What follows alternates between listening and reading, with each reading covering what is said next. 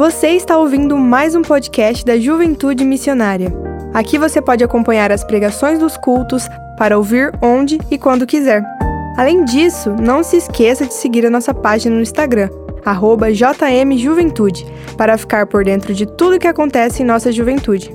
Ah, e não se esqueça de seguir a gente aqui para não perder nenhum episódio. Aproveite e que Deus te abençoe.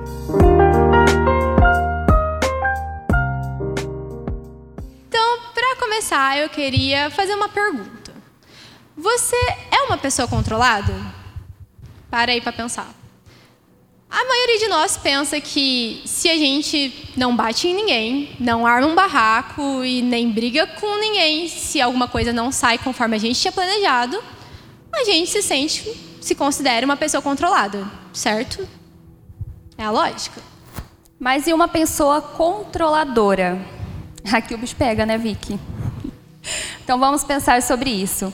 Vocês costumam ser pessoas que é, programam a semana, é, coloca lá no planner, vai no domingo lá, planeja tudo. Ou planeja algumas coisas no ministério, às vezes não sai conforme vocês esperam. Ou talvez controlam pessoas, relacionamentos. Ou vamos pensar também, por exemplo, é, como vocês vieram aqui hoje no culto? Quem trouxe vocês? Aconteceu alguma situação, talvez desagradável, quando vocês estavam vindo? Por que isso aconteceu? Se vocês são como eu, e coitado do Bruno, porque eu sou de uma forma bem difícil dessa que cito, você é uma pessoa preocupada com pontualidade. Se você não chegou na hora, isso te dá uma leve irritação, né? Eu não sei quem é aqui, mas eu sou muito irritável nesse sentido. Então pensa bem, você pode ter se irritado ou porque você se atrasou, ou porque você achou que ia se atrasar, o que é pior ainda, porque é uma coisa que nem aconteceu e você já se irritou e já não gostou do que aconteceu, ou porque você se irritou porque as pessoas do seu lado estão lentas demais para te ajudar a concluir aquilo que você precisa. Podem, pode parecer um exemplo muito pequeno, né? Tipo uma coisa muito simples como chegar na hora. Mas não é. O fato é que a gente está o tempo todo se colocando numa posição de controle sobre a nossa vida e sobre a vida das outras pessoas. Sobre a vida daqueles que estão à nossa volta, não só sobre aquilo que diz respeito a gente. Não é? Só que estar no controle da nossa vida, embora seja algo trabalhoso, é bom, não é? É bom a gente ser independente dos nossos pais, estar no controle das nossas decisões, é, decidir qual curso nós vamos fazer na faculdade ou se vamos fazer uma faculdade, com quais amigos nós vamos sair, que horas nós vamos voltar. É, depois de um tempo, essas responsabilidades elas vão se tornando normais, coisas de adultos, e acaba ficando automático. E, e dar conta dessas coisas às vezes causa uma certa frustração, né? Exatamente. Só que qual que é o problema? algumas coisas elas precisam de fato do nosso controle. Não é que a gente tome as decisões, que diz respeito a gente. O problema é quando a gente pega esse controle que a gente tem e deixa ele numa proporção maior e ele invade todas as outras áreas da nossa vida. Porque essa é a tendência. A gente está tão automatizado a tomar a frente das próprias decisões que a gente passa isso para a igreja, passa isso para o trabalho, passa isso para a faculdade, passa isso para a família. Então, se a gente vê uma situação, a gente se vê como a única resposta possível de resolução para aquele problema. É aquela bendita frase: ai, se eu não fizer, quem vai fazer? E se outra pessoa fizer, não vai ficar tão bom quanto se eu tivesse feito. Isso é nitidamente uma frase de controle. É como se a gente não tivesse no controle daquela situação, ou ela não iria acontecer, ou ela não ia ser boa. Certo? Vocês acham que vocês são controladores ou sou só eu a diferentona controladora de tudo aqui? E aí, quando a gente faz isso, a gente se sente bem. E a gente se sente tão bem em estar no controle de tudo e ser a resposta para todas as coisas, que a gente começa a se enxergar como independente de Deus. Não só dos outros, não só das obrigações, não só das nossas autoridades, mas também do nosso Senhor. E é muito bom, é muito gostoso a gente pensar que finalmente nós conseguimos nos virar sozinhos, conseguimos dar conta das situações, resolver os nossos próprios problemas, sermos os únicos que temos a resposta para determinada situação, que nós somos a solução. Só que isso dá satisfação, né, de nós termos esse controle sobre as coisas. E toda essa satisfação que nós sentimos vem de tentarmos controlar as pessoas, controlar situações, é, prever acontecimentos que muitas vezes são fora de contexto, acontecimentos catastróficos. E nós fazemos justamente isso para a gente tentar evitar um sofrimento, uma dor, é, uma angústia. Só que tem um porém. É, Deus, ele está mais interessado na paciência e entrega da fé do que na nossa satisfação instantânea. Vocês prestaram atenção nessa frase? Vou ler de novo. Deus está mais interessado na paciência e entrega da fé do que na nossa satisfação instantânea. Essa satisfação instantânea que a gente sente quando a gente está controlando alguma coisa, ela tem um vínculo lá com o nosso propósito quando a gente foi criado. Lembra lá que em Gênesis, quando Deus criou o mundo, o jardim do Éden, e criou o homem, e colocou o homem para subjugar o Éden? Então, o homem ele tinha que cuidar e administrar os animais, a terra, fazer aquilo frutificar, continuar caminhando. Então, tem um, um sentido na nossa mente, na nossa programação original, de a gente estar tá no controle sobre alguma coisa. A diferença é que lá, naquele período inicial, Deus estava com a gente. Deus estava caminhando com Adão todos os dias. Deus estava incluso naquele processo. E hoje a gente desvincula isso. A gente desvincula o controle que a gente tem das coisas com a presença de Deus. A gente tira ele do papel que é dele e tenta fazer tudo sozinho. Quando a gente faz isso, a gente está negando a identidade de Deus como soberano de todas as coisas, como Senhor da nossa vida. Porque essa é a identidade de Deus. Deus é o Criador, Deus é o dono de tudo, Deus é o poderoso. É Ele quem coordena todas as coisas, quem criou todas as coisas. Então, quando a gente assume esse controle, a gente está olhando para Deus através das nossas atitudes e dizendo: Não, esse não é quem você é. Eu sou assim. Eu sei o que é melhor. Eu sei como cuidar dessa terra melhor. Eu sei como tomar uma decisão melhor do que isso que está acontecendo. Então, pensa bem. Quando a gente toma o controle da a rédea da nossa vida e da vida dos outros, a gente está negando a identidade de Deus para gente, negando a nossa fé. Não é uma coisa simples, não é uma coisa tão pequena quanto parecia. Então, sim, Deus está mais interessado na sua paciência do que na sua satisfação instantânea, em ter o controle das suas próprias decisões, da sua própria vida. Na Bíblia, nós temos vários relatos de homens, de mulheres, que entregaram o controle de suas vidas é, ou situações nas mãos de Deus, com obediência à palavra do Senhor. Em Gênesis 22, por exemplo, quando Abraão teve seu primeiro filho, Isaac, já um pouco maiorzinho, Deus pediu a Abraão que fosse para um monte e oferecesse o seu filho como oferta de amor a ele. Então, na manhã seguinte, sem questionar, Abraão se levantou, pegou Abraão, pegou Isaac, saiu a caminho do monte. E nós não sabemos qual era o sentimento de Abraão naquele momento. Provavelmente ele estava muito desconfortável com aquela situação de levar o próprio filho para o sacrifício, que nem sequer sabia que seria ele mesmo o próprio sacrifício. Então, chegando lá no monte, vamos ler o que aconteceu. Vamos lá, para o nosso versículo. Abraão pegou a lenha para o sacrifício e pôs nos ombros de Isaac. Pegou uma faca e fogo e os dois foram andando juntos. Daí a pouco o menino disse: Pai. Abraão respondeu: Que foi, meu filho? Isaac perguntou: Nós temos a lenha e o fogo, mas onde é que está o carneirinho para o sacrifício? Abraão respondeu: Deus dará o que for preciso. Ele vai arranjar um carneirinho para o sacrifício, meu filho. E continuaram a caminhar juntos. Pessoal, vocês viram? Observem a segurança, a confiança que Abraão tinha no Senhor. Quando ele fala, Deus dará o que for preciso. Então, quando ele ergueu a faca para realizar o sacrifício, a provisão de Deus veio. Então, naquele momento, ele já havia provado a obediência ao Senhor, a sua confiança. Então, o carneirinho estava preso ali no meio do, dos arbustos, das folhas. E foi ofertado no lugar de Isaac. Então, tudo que Abraão precisou fazer naquele momento imediato foi confiar em Deus.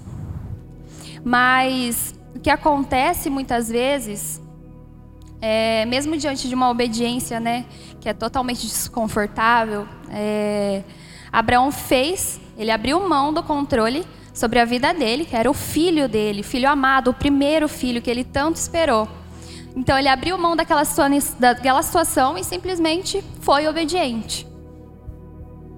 Só que, bom, eu acho que ninguém, para ninguém, Deus pediu para abrir mão do próprio filho aqui, certo? Até porque a maioria de nós não tem filhos. Mas a gente não se deparou com uma situação tão grande assim, no sentido familiar.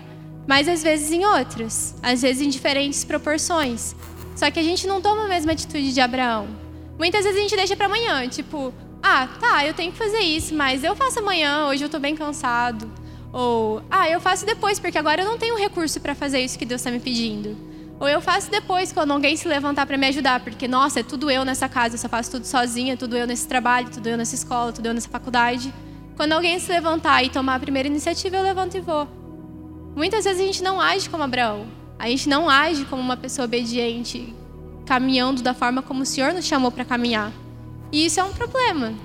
A desobediência, ela é um grande problema. E ela é um problema que está correlacionado ao nosso controle.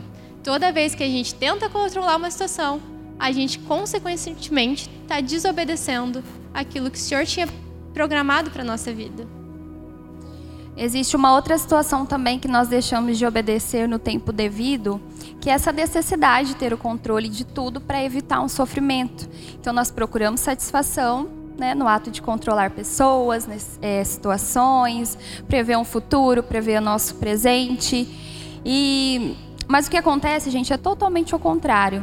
Nesse movimento que você faz de controle sobre as suas, é, sobre as suas necessidades, sobre as ações, sobre tudo que você tem é, diante de você, é, geralmente isso é a base para causar a sua ansiedade, a sua angústia, uma depressão, então, é por essa busca que vem todo, todo esse sofrimento, tá? De controle. Então, para que nada para que você não fique tão preocupado, tão angustiado, para que não saia do controle do que você tinha planejado. E aí a gente parte para uma situação diferente, que é o que acontece com a gente também quando a gente sabe aquilo que precisa ser feito, a gente decide não fazer e depois a gente volta atrás. Isso acontece muito com quem é crente fervoroso que sente a mãe de Deus pesando, sabe? Quando você sabe que você precisa fazer uma coisa, você não faz e Deus vem te lembrando todo santo dia, você não tem paz. E aí você vai lá e resolve o problema. Você vai lá e obedece a Deus. Três dias depois, duas semanas depois, cinco semanas depois. Ou faz igual o caso anterior, você esquece de fazer. Qual que é o problema? O problema é que a obediência tardia, ela também é uma desobediência. Tudo bem, você obedeceu, você resolveu a sua situação, mas você desobedeceu antes. Porque o Senhor não pediu para você fazer aquilo duas semanas depois, o Senhor pediu para você fazer aquilo naquele momento. E naquele momento você falou: Não, isso não é o melhor para mim agora. Não, eu não quero fazer isso. Não, o Senhor não é o Senhor da minha vida e não, o Senhor não sabe o que é o melhor para mim. É isso que é desobedecer. É você jogar na cara de Deus com as suas atitudes que Ele não é Senhor, que Ele não sabe o que é melhor, que não é Ele que tem o um controle da nossa vida. Quer ver um exemplo bem prático? Por que, que a gente não faz devocional? Tem gente que pula dias de devocional. Por que, que isso acontece? Porque naquele dia a gente não sentiu que a gente precisava daquele devocional. Ou que a gente precisava daquela palavra. Ou que a gente precisava orar. Ou que a gente precisava estar com Deus. E Deus nos chama para o relacionamento, Deus nos chama para a vida devocional.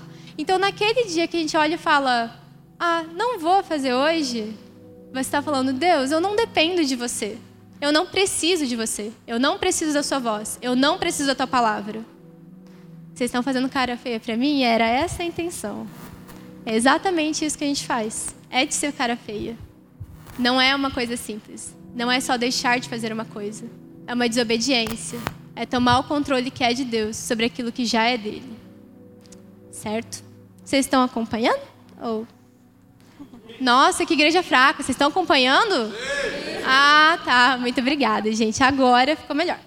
Então, frente tudo isso, quando Deus pede para a gente fazer alguma coisa, levanta e faz. Seja igual a Abraão. Obedece. Firma uma aliança com o Senhor, porque obedecer ao Senhor é firmar um compromisso com Ele. Igual um namoro, um casamento, um noivado. Você colocou uma aliança, você firmou um compromisso de que você está se relacionando com aquela pessoa e que vocês estão caminhando juntos. É isso que é caminhar com Deus. É isso que é obedecer ao Senhor. É firmar uma aliança. Então, não desobedeça. Não quebre uma aliança que o Senhor já fez com você. Não olha para o sacrifício na cruz e fala: Eu não preciso disso. Isso não preciso para mim hoje. Amanhã talvez eu precise, mas hoje, hoje não precisa não. Hoje eu estou bem. Então seja obediente. Deixe o controle das suas decisões com Deus. Exatamente, Vicky. Então, como ela disse, assim como Abraão, a gente deve obedecer imediatamente o que Deus nos pede. E, mas às vezes a gente pensa assim: é, ah, mas o meu plano é tão bom, eu planejei desde o início, eu sei exatamente como vai acontecer. Por quê? Paciência, gente, paciência antes os nossos planos frustrados do que os dele. Mas então o que, que a gente faz quando a gente está com segurando ali os nossos planos na mão, segurando bem forte, que é algo que foi pensado, planejado, mas aquilo lá tem que ser de Deus. É por Ele que tem que ser feito e não por nós. A gente simplesmente abre a mão e entrega. É, e é importante eu dizer para vocês que você só tem o controle sobre o que você, o que depende de você, o que depende de Deus e dos outros, você não tem o controle sobre, sobre a situação. Então, quando você entrega, você vai fazer a sua parte. A sua parte você não pode deixar de fazer. Mas se Deus fala para você esperar, você espera. Se Deus fala para você parar, você para. Mas se Deus fala, vai filha, siga, é esse caminho. Você vai e faz o seu melhor. E uma grande verdade sobre os planos de Deus é que quando nós decidimos vivê-los de fato, de verdade, entregar o controle para Ele, é que eles não vão ser frustrados, porque é são os planos de Deus. Isso é bíblico, gente. Vamos lá ver o que está escrito em Jó 42, 2. Sei que podes fazer todas as coisas, nenhum dos teus planos pode ser frustrados. Gente, é muito poderosa essa frase. Sei que podes fazer todas as coisas. Jó, ele foi um homem de fé. Ele decidiu viver totalmente sobre o controle de Deus, sobre o que o Senhor tinha para ele. E ele experimentou isso. Ele experimentou esses planos que não foram frustrados. Então a gente pode confiar, não pode? Ai, obrigada, gente. Gostei da resposta. Pode continuar respondendo. Olha isso! Por que, que a gente vai ficar com os nossos planos? Por que, que a gente vai ficar com o nosso controle? O Senhor, Ele é soberano e Ele é onisciente. Vimos isso na aula de verdades básicas hoje. Quem não fez ainda, faz. O que quer dizer onisciente? O Senhor Deus, Ele tem sabedoria e conhecimento sobre tudo que já aconteceu e tudo que ainda vai acontecer. Ele sabe tudo do seu coração, ele sabe tudo do coração da pessoa que está do seu lado, tudo daquilo que você não entende, o Senhor tem conhecimento. Então, ele é confiável. Ele já sabe os planos. Ele já sabe o que é melhor. É só confiar em quem ele é. É só deixar o controle para quem sabe jogar, porque a gente não sabe. A gente morre várias vezes até acabar o jogo. Eu espero que não acabe rápido, inclusive. Então, confia nos planos de Deus. Se achega naquilo que ele é, se achega nas verdades bíblicas dos planos que ele tem para você. Certo? E a gente pode crer porque está escrito assim, lá em Jeremias 29, 11. Porque sou eu que conheço os planos que tenho para vocês, diz o Senhor. São planos de fazê-los prosperar e não de causar dano. Planos de dar a vocês esperança e um futuro. Gente, não preciso falar muita coisa sobre isso, né? Se você acreditou a sua vida inteira que a sua vida ia ser uma tragédia, Deus diz o contrário. Se a sua família falou a vida inteira que você não ia dar em nada, que a sua vida não tem jeito, que você não tem esperança, Deus tem uma palavra contrária. Deus ele tem palavra de esperança, de vida, de poder, de alegria. de paz. E é um plano pronto. Você não precisa nem se preocupar. É só você confiar naquilo que ele já fez, naquilo que ele já planejou. Uma vida perfeita na presença dele. É esse o plano que ele tem para nós. Só que muitas vezes, né, Vi, que a gente fica preso na nossa desobediência, achando que as coisas vão acontecer da pior forma possível, né? Se a gente entregar, porque não vai estar no nosso controle. Só que é, a gente, daí a gente não vai conseguir desfrutar daquilo que o Senhor tem para nós, aquilo que Ele projetou e não você. Porque nada tem a ver com o que nós planejamos, mas sim com aquilo que o Senhor quer para nossa vida. Então, não esqueça. Faça seus planos no Senhor. Confie nos planos de Deus e entregue o controle para Ele. Essa é a mensagem que a gente tem para vocês hoje, pessoal. E quando nós cremos, é, quando nós dependemos de Deus e não damos ouvido a essas vozes externas, quando nós erguemos verdadeiramente os nossos olhos para o Senhor, o sobrenatural de Deus acontece, gente. Acontece. Só que para isso, nós precisamos abrir mão. É difícil abrir mão, né? Nós precisamos abrir mão daquilo que você não alcança, daquilo que eu não alcanço eu preciso abrir mão dessa necessidade que a gente tem de controle sobre todas as coisas. Abrir mão da minha independência que eu já tenho já há muito tempo. Eu preciso sair da minha zona de conforto. Porque o natural nós fazemos. O sobrenatural é com Deus. Amém?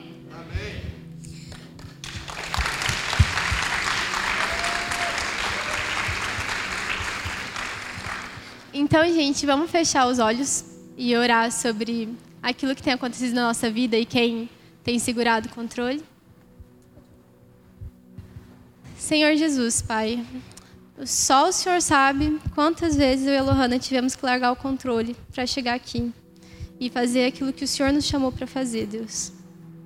Largar o controle e reconhecer que o Senhor é soberano, que o Senhor sabe e que o Senhor nos enxerga individualmente é uma coisa absurda no começo mas nós sabemos que é verdade.